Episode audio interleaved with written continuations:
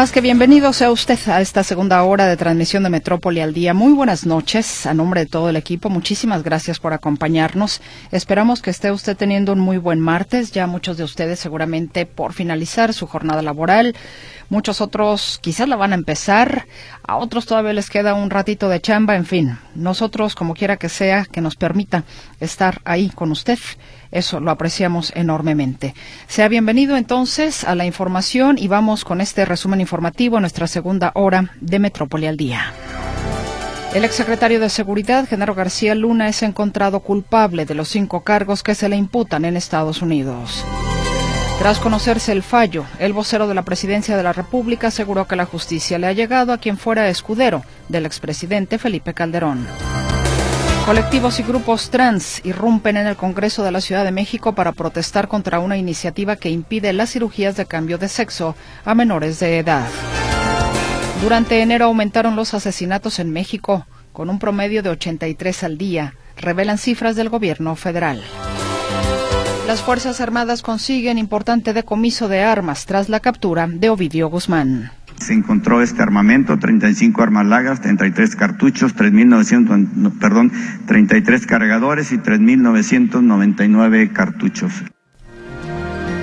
Pasa al Pleno del Senado el Plan B de reforma electoral impulsado por el presidente López Obrador para su análisis, discusión y votación. En la puerta de la clínica del Seguro Social de la colonia Cañadas en Culiacán, Sinaloa, desconocidos abandonaron el cadáver de un hombre que presentaba impactos de bala. Su comunicación, como siempre, importante para nosotros. ¿Y qué le parece si vamos dando lectura? Voy con eh, un par de servicios sociales. Eh, a ver, el primero. Se necesita sangre de cualquier tipo para la paciente Miriam Noemí Lozano Caldera. Ella se encuentra en el servicio de especialidad de coloproctología en el Hospital Civil Fray Antonio Alcalde. Está en el pasillo S6D igual 02. ¿Así te lo dictaron? Ok, S o 56. S6. Ok, S6D igual 02.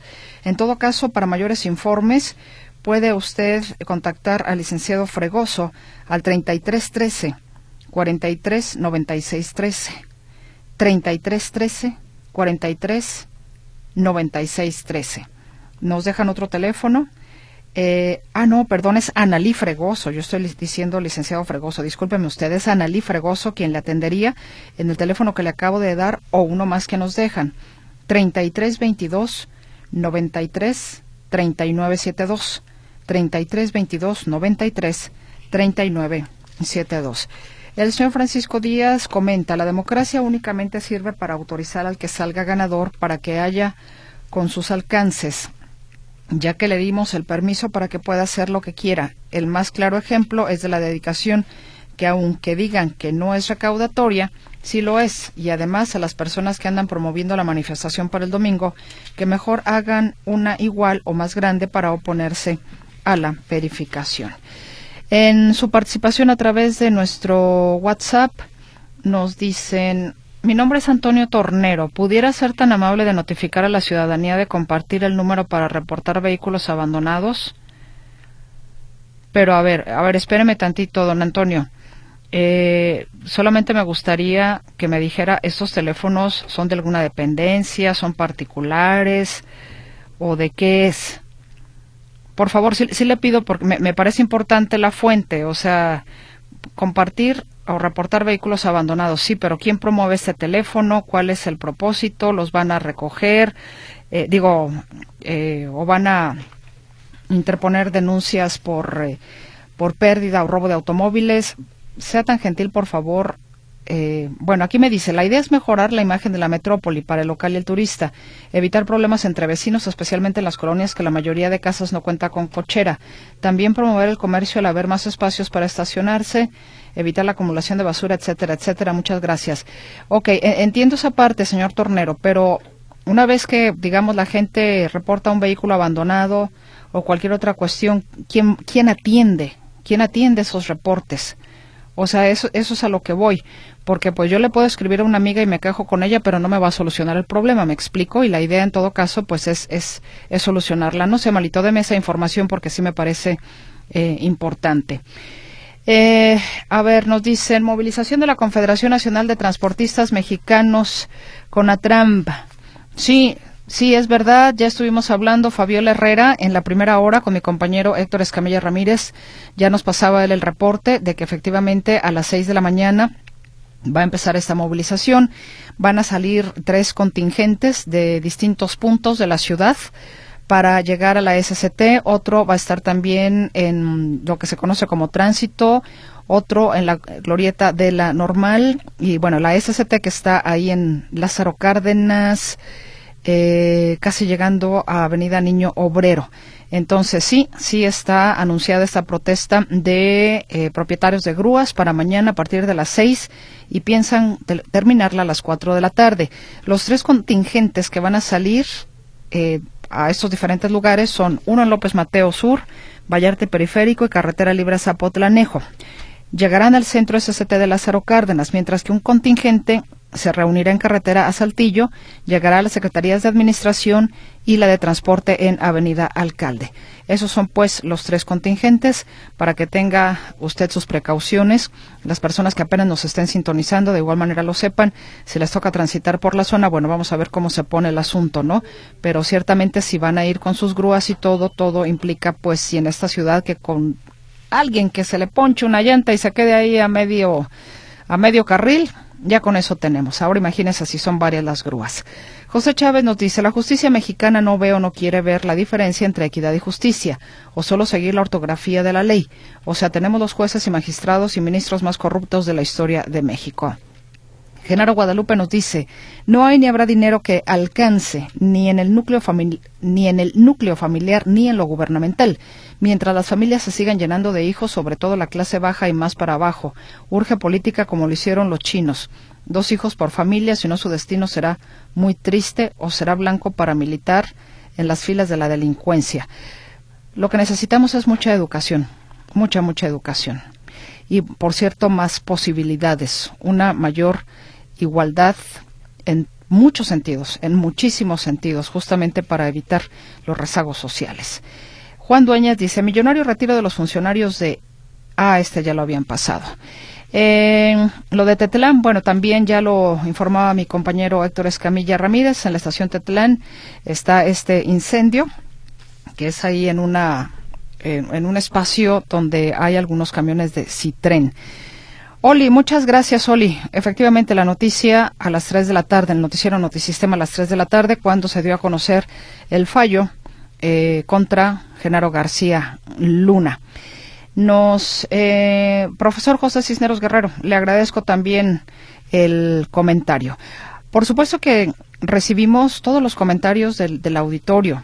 Yo lo único que digo es que si antes de soltar una acusación, mejor primeramente pues vamos revisando. A ver, Notisistema publicó en su página en Internet, publicó en sus redes sociales, eh, en los noticieros de cada hora, en la hora, en, en, en, las en, vaya, en su aparato receptor, ya sea un móvil, ya sea justamente un radio, pero así como que paz, ustedes no, a ver, bueno, pues el que acusa prueba, con todo respeto. Y si no lo hubiéramos hecho de igual manera, no tendría empacho en decirle, oiga, se nos fue la nota o la publicamos tarde, pero, pero pues no. Y bueno, a ver, do you know some... Ah, ok, en inglés. Bueno, pues eh, le digo que sí, sí es cierta esta movilización. De igual manera, para la persona que nos está preguntando por esta movilización de, la, de Conatram, ya lo acabamos de eh, precisamente de informar. Y bueno, eh, a ver, ahorita leo esto que me han mandado del WhatsApp, lo leo con más calma. Señor Tornero, muy gentil por proporcionarme un poquito más de información. Vámonos a la pausa y volvemos.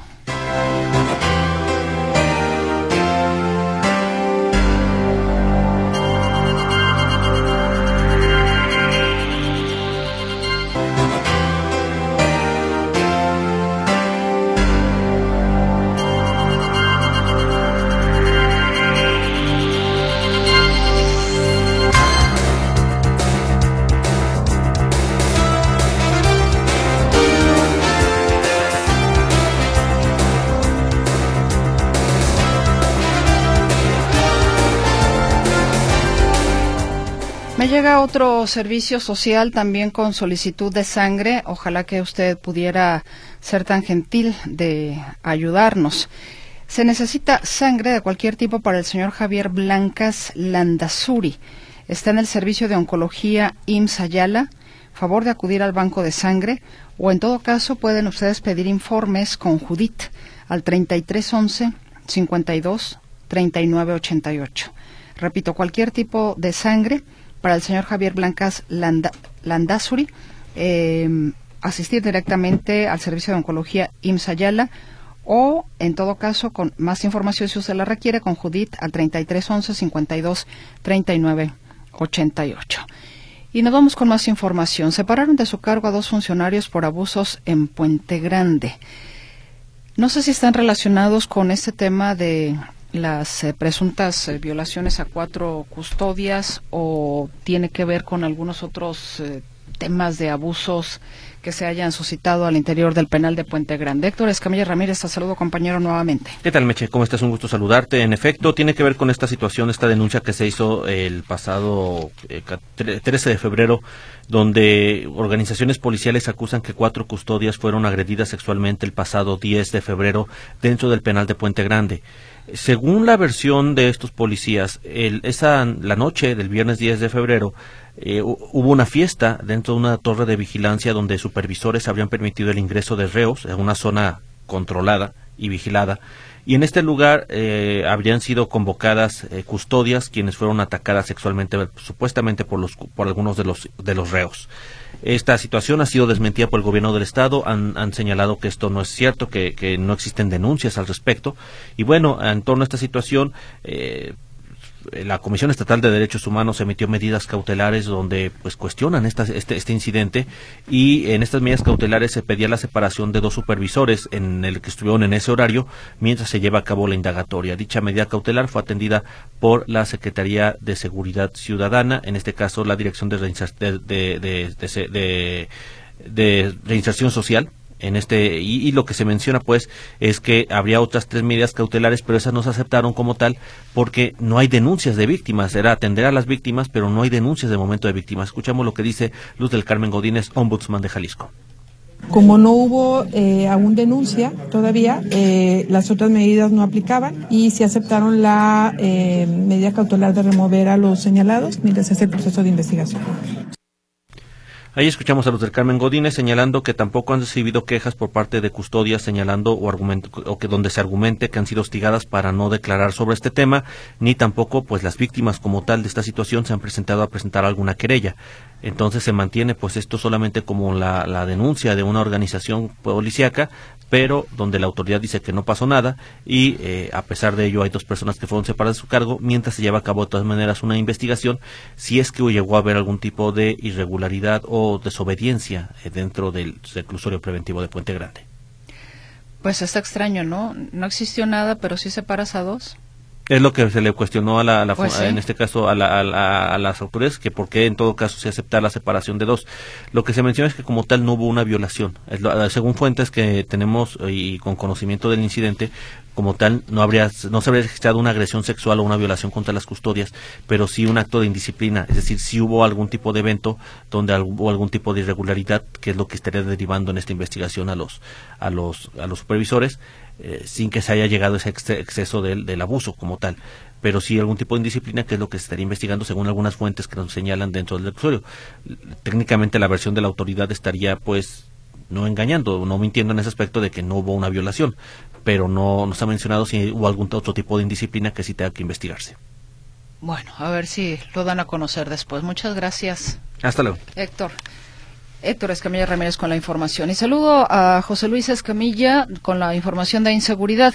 José Luis, eh, nada más en aras, buenas noches, ¿cómo estás en primer término? Para darle, digamos, continuidad a esto que Héctor ya nos decía de la separación de su cargo a dos funcionarios por abusos en Puente Grande.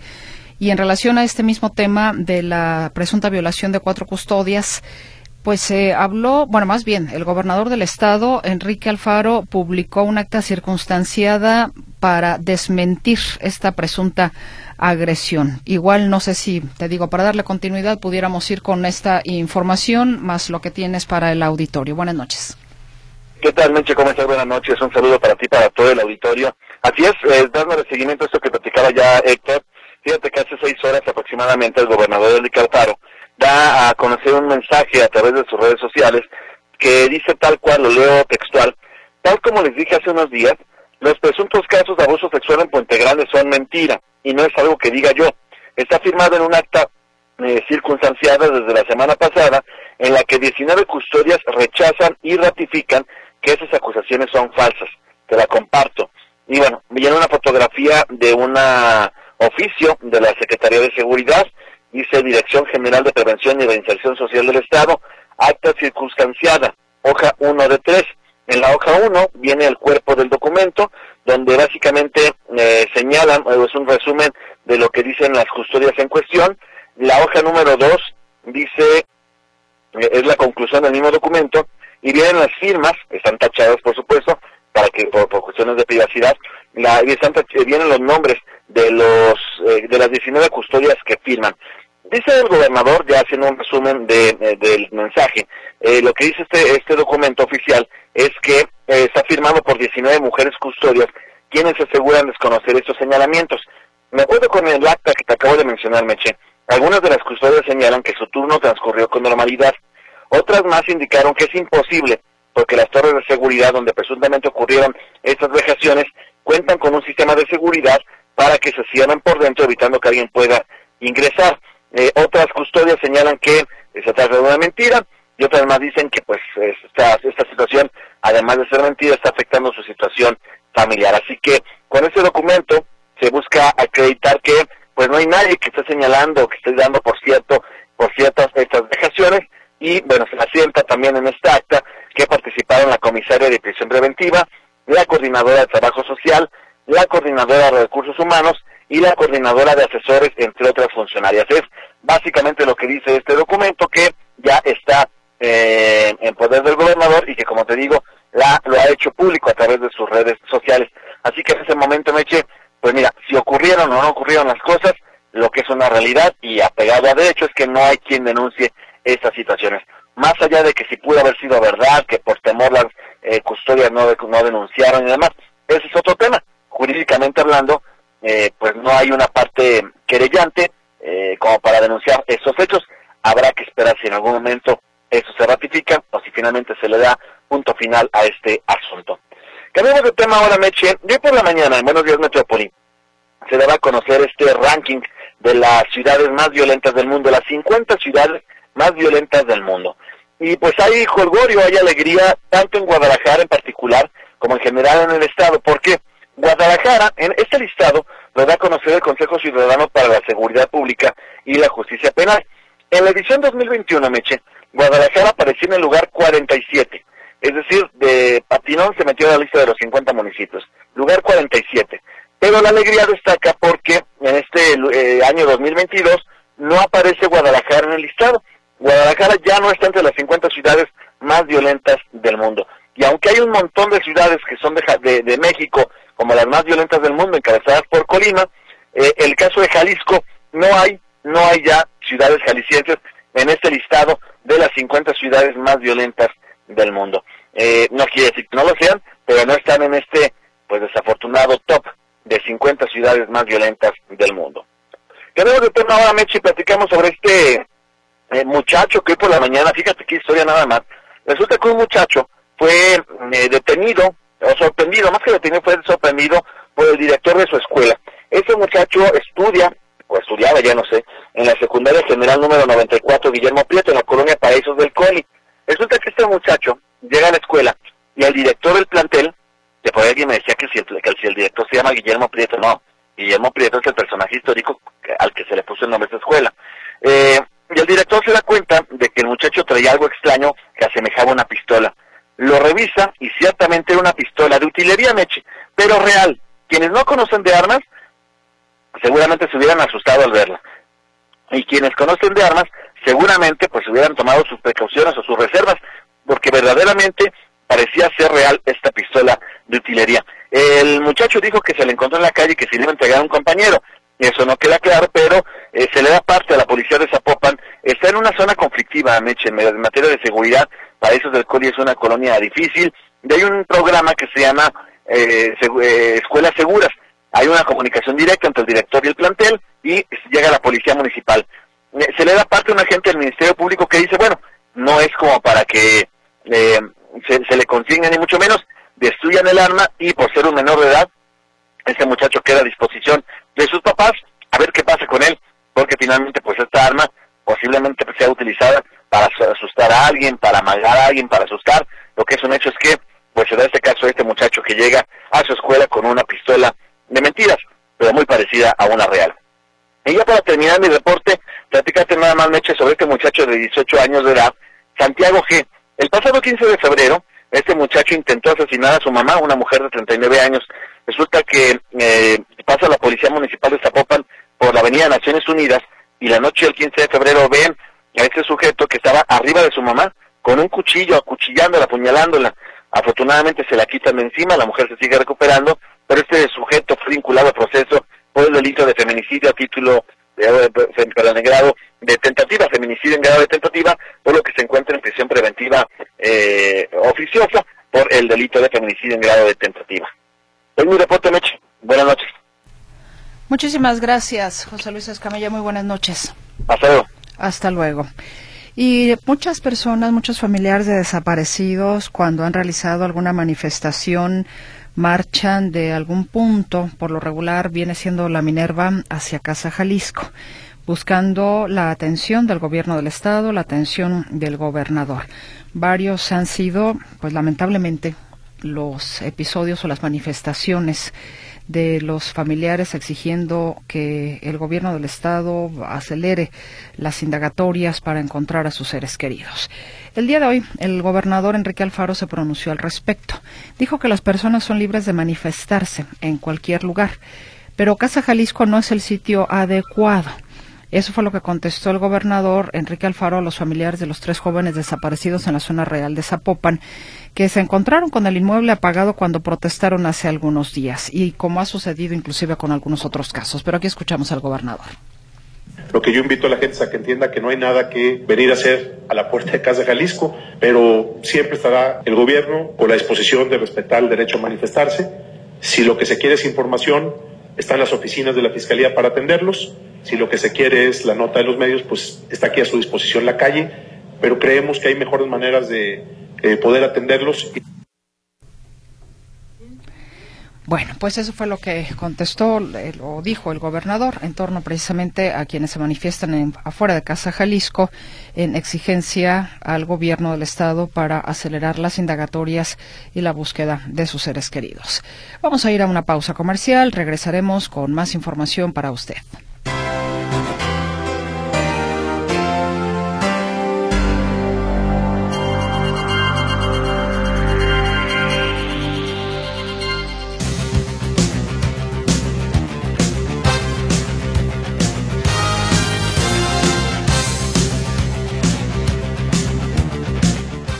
Estimado socio, pues te presto el micrófono, ¿cómo ves? Muchas gracias, no, qué amabilidad de tu parte, hoy sí estás de buenas, que bueno, eso me da gusto. Y pues vámonos de inmediato antes de que te arrepientas con toda la información deportiva. Por favor. Y bueno, tenías tú toda la razón. Ah, perfecto. Luego te bueno, platico. Exactamente, ya te, no me crees, pero bueno. Este, bueno, a usted le gusta el box, ya sabe que el box este va a ayudar a la festejación pues de la fundación de Jalisco y todo lo demás. Bueno, este, aunque aclara que el gobierno del estado no es promotor de la pelea del Canelo eh, del próximo mes de mayo aquí en Guadalajara, el gobernador Enrique Alfaro anticipó esta tarde que el rival será el inglés John Ryder y que solo faltaría definir la sede del el combate. Escuchamos al mandatario estatal. Lo que va a hacer el gobierno de Jalisco es definir un número de boletos que queremos poner gratis para la gente que nunca podría ver una pelea del Canelo. Yo estimo que podrían ser alrededor de 10 mil personas que vayan de manera gratuita a ver a un ídolo tan importante como el Canelo. No quiero abundar los detalles de la pelea porque eso le toca a Saúl, que también está definido el rival del inglés, de Ryder. Y lo que todavía no está definido es si la pelea será en el Jalisco o en el Acro. Y es que falta ver, porque para esos tiempos podría haber repechaje o liguilla del fútbol mexicano, dependiendo entonces si los dos equipos avanzan a la liguilla, pues ver qué ocurre y por eso aparentemente no se habría definido la sede del combate, pero podría ser en el Jalisco o en el Akron, según acabamos de escuchar al gobernador, quien contempla regalar entonces alrededor de diez mil entradas para esta pelea. El combate, pues la intención es que se realice el próximo 6 de mayo. Finalmente, todo apunta que Ricardo el Tuca Ferretti se convertiría en el nuevo entrenador del Cruz Azul. Solo faltarían pequeños detalles para su confirmación y el que se haga la presentación de manera oficial. Por lo pronto, la máquina cementera juega el día de mañana su partido pendiente de la fecha 7 ante los rojinegros del Atlas en el Estadio Azteca. La selección mexicana de fútbol sub-17 goleó esta tarde 3-0 a El Salvador en duelo de cuartos de final del premundial de la CONCACAF que se realiza en Guatemala con doblete de José Urías y otro tanto de Estefano Carrillo. Este último, por cierto, llega a seis anotaciones en su cuenta particular en el torneo.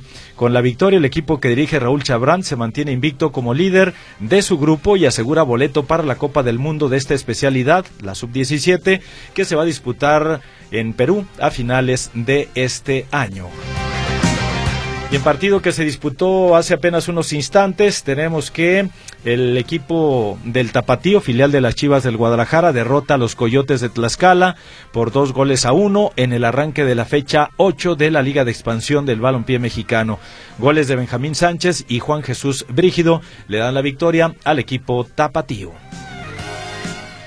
El presidente del Barcelona, Joan Laporta, acusó al dirigente de la Liga de España, Javier Tebas, de promover una campaña contra la institución azulgrana. Aquí lo escuchamos. Ya nos habían avisado de que el señor Tebas estaba pues detrás de una campaña reputacional contra el Barça y contra mi persona. De hecho, se lo preguntamos al señor Tebas. Se exclamó y, dijo que nada que ver. Bueno, ya se ha sacado la careta, pues sigue con su obsesión con el Barça, eh, con su fobia por nuestro club.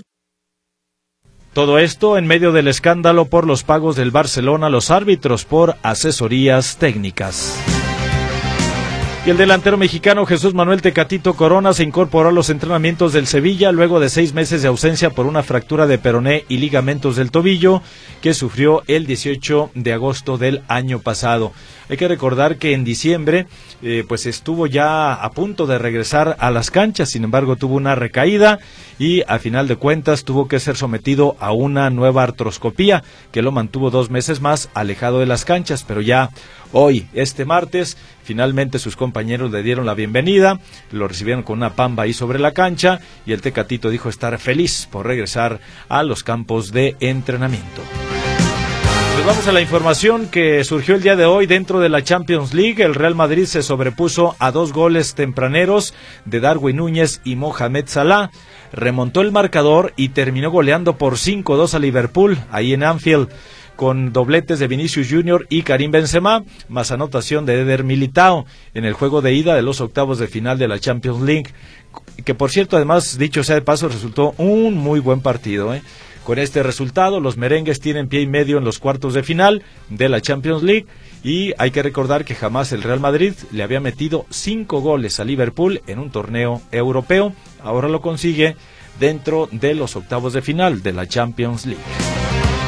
Y en el otro juego celebrado este día, el Nápoles de visitante derrotó por 2-0 al Eintracht Frankfurt con anotaciones de Víctor Osimén y Giovanni Di Lorenzo partido en el que el atacante mexicano Irving El Chucky Lozano inició de titular y jugó 80 minutos. Estrelló un balón en los postes y una asistencia y al final fue nombrado el jugador del partido. Brindó un muy buen juego eh, el Chucky Lozano el día de hoy. Su compañero falló un tiro penal, eh, y el cuadro alemán terminó con 10 por expulsión de Randall Moani. Así es que el Nápoles cosechando pues buenos resultados en la Serie A de Italia, donde es líder y se encamina rumbo al Scudetto y ahora creo yo que ha dado un paso importante para la siguiente ronda de la Champions League. Es apenas la ida, falta la vuelta de los eh, partidos de octavos de final y este pues hasta perdiendo por 1-0 eh, tendría ya el pase asegurado por esta ventaja que ha tomado en el marcador global de 2-0 con ese marcador del día de hoy. Bien, pues son los deportes que tenemos por el momento. Vamos a hacer una pequeña pausa comercial para regresar con más información para usted aquí en Radio Metrópoli, la estación de las noticias.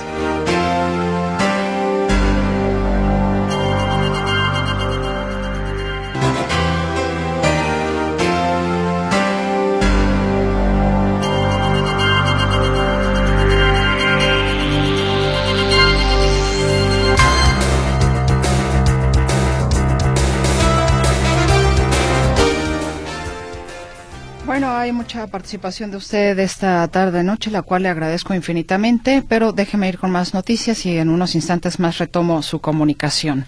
El jueves 23 de febrero cierra el plazo para el registro de aspirantes a la presidencia y tres consejerías ordinarias del Instituto Nacional Electoral indica el diputado de Morena por Jalisco, Elmer García Almaguer, secretario de las Comisiones de Justicia y Reforma Político-Electoral. A las y los jaliscienses a que se inscriban para concursar por una de las cuatro consejerías que están disponibles, eh, tres ordinarias y una que es la presidencia del Instituto Nacional Electoral. Esto porque el 23 de febrero se cierra el plazo para poder presentar su postulación en el micrositio de la Cámara de Diputados. El 7 de marzo a las 11 de la mañana en San Lázaro, los aspirantes deberán presentar el examen en cuatro materias, Derecho Constitucional, Derecho Electoral, Derechos Humanos, Política y Gobierno. No es necesario acudir a México a presentar la documentación. Y por otra parte, también Elmer García Almaguer, eh, diputado de Morena por, por Jalisco, aclaró que es falso que con la aprobación del Plan B de la reforma electoral, los trabajadores de los módulos del INE vayan a perder sus empleos y derechos laborales. No, no les, entonces no, no les toca a ellos. Estos 130 son de la burocracia dorada del instituto. ¿Por qué? En cada uno de los 20 distritos de Jalisco federales tenemos una junta integrada por cinco vocales. Cada uno, cada uno de esos cinco vocales gana cerca de 100 mil pesos al mes, pero en realidad no trabajan fuera del proceso electoral. El único que sí tiene una función permanente es el vocal del Registro Federal de Electores, porque esa labor se realiza todos los días, la actualización de datos y credencialización. Bueno, pues ahí lo señalado entonces por el diputado. Y por cierto, digo, buenas noticias, eh, ya bueno, más bien en otras cosas, ¿no? En cosas, podríamos decir, un poquito más eh, gratas. El día de hoy se dio a conocer que España será el país invitado de honor para la Feria Internacional del Libro de 2024. Como usted sabe, en, para este año, para finales de bueno la, la FIL siempre empieza eso lo tengo ya así muy muy medido después de tantos años se cree que no eh, siempre empieza el último sábado de noviembre. Y bueno en esta ocasión para este año será la Unión Europea. Pero ya se anticipó que para el 2024 España será el país invitado de honor de la Feria Internacional del Libro de Guadalajara y el escritor nicaragüense y Premio Cervantes de Literatura Sergio Ramírez será el coordinador literario de la presencia de España en la fiesta del libro que se realizará el 30 de noviembre o del 30 de noviembre al 8 de diciembre del 2024. Esto lo informaron el día de hoy en Madrid el Ministerio de Cultura y Deporte de España. Son 24 años, ya pasaron 24 años cuando España fue invitada de honor a la feria y bueno, va a repetir esta invitación como invitado de honor después de 24 años en el 2024. Y esto lo confirmó, por cierto, el coordinador general de prensa y difusión Mariño González Mariscal, luego de que, como le digo, hoy se firmará en Madrid el convenio correspondiente. Efectivamente, hoy por la mañana se firmó el acuerdo por medio del cual eh, se hace oficial que España será el país invitado de honor de la FIL Guadalajara en el año 2024. El acuerdo de esta mañana fue firmado por Miquel Iceta, ministro de Cultura y Deporte de España, José Andrés Torres, presidente de Acción Cultural Española, y Marisol Chulz Manau, directora general de la FIL Guadalajara. Cabe recordar que después de la pandemia, en el 2022, la FIL regresó a la presencialidad, cerrando con una cifra de 806 mil asistentes y 2 mil editoriales de 49 países y dejó una derrama económica de 700 millones de pesos. Gracias por su participación en este espacio, sus comentarios. Ahora vamos con algunos de ellos. Pedro Morales nos dice, quiero reportar que tiene como 15 días que no pasa la basura en Agua Blanca, Colonia La Pila, en Tonalá. Y le digo al presidente Sergio Chávez, si no puede con esto, que renuncie. Guillermina Martínez, yo digo a la gente que se vaya a manifestar a Palacio de Gobierno. Ahí se le va a calar a ese señor y que se ponga a pensar que tiene una hija. Margarita Méndez, para mí el caso de Genaro García Luna es una venganza política del presidente y creo que el presidente Biden se llevó esa consigna. Hoy México ha perdido, lo están tratando de delincuente y nos tachan que todos los mexicanos somos iguales. Eh, a ver, ¿qué más tengo por aquí? Permítame usted un segundo. Ah, bueno, muchas gracias a don Antonio Tornero que nos compartía los teléfonos, ya checando. Efectivamente, son los teléfonos que proporcionan eh, Guadalajara y Zapopan para, mm, pues, reportar. Eh, eh, ya sea fallas en las luminarias, la recolección de basura, limpieza de alcantarillas, eh, animales muertos en la vía pública, borrado de, de graffiti, autos invadiendo la banqueta. Y bueno, estos teléfonos efectivamente, a ver, es que uno es de Guadalajara y el otro es de Zapopan. Entonces, a ver, Zapopan es el 33 38 18 22 22. ¿Ok? El WhatsApp para hacer reportes de, digamos, todas estas problemáticas que le acabo de enumerar.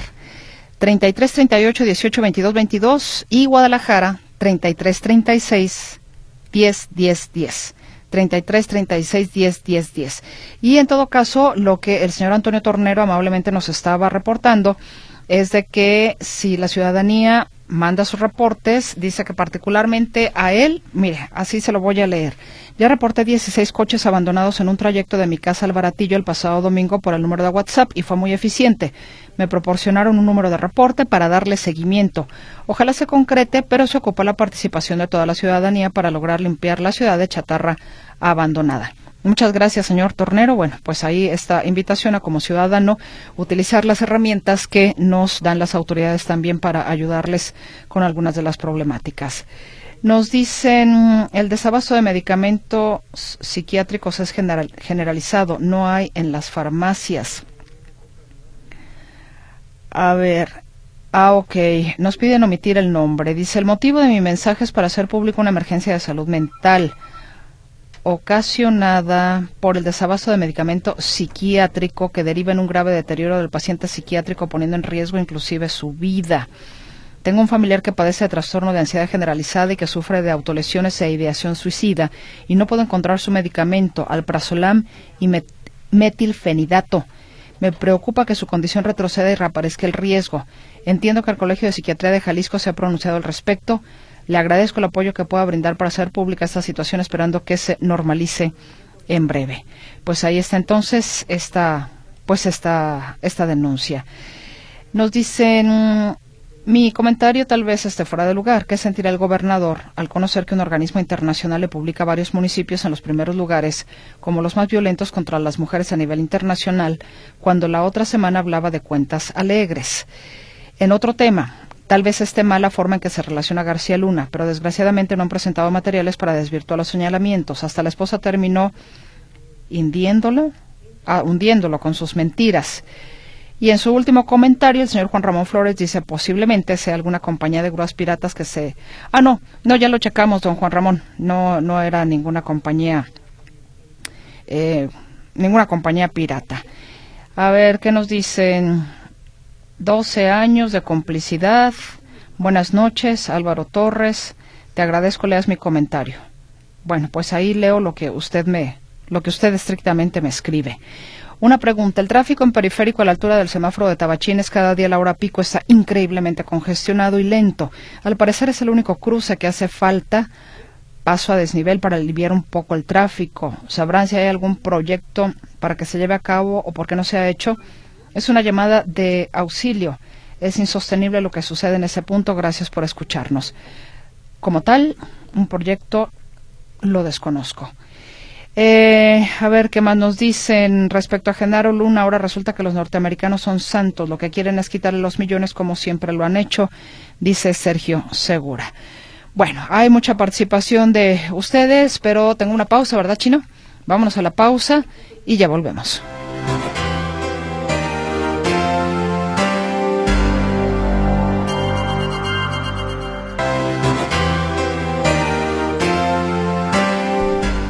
Y ya nuestra recta final, saludo con muchísimo gusto a mi compañero Arturo García Caudillo con más información. Arturo, ¿cómo estás? Buenas noches.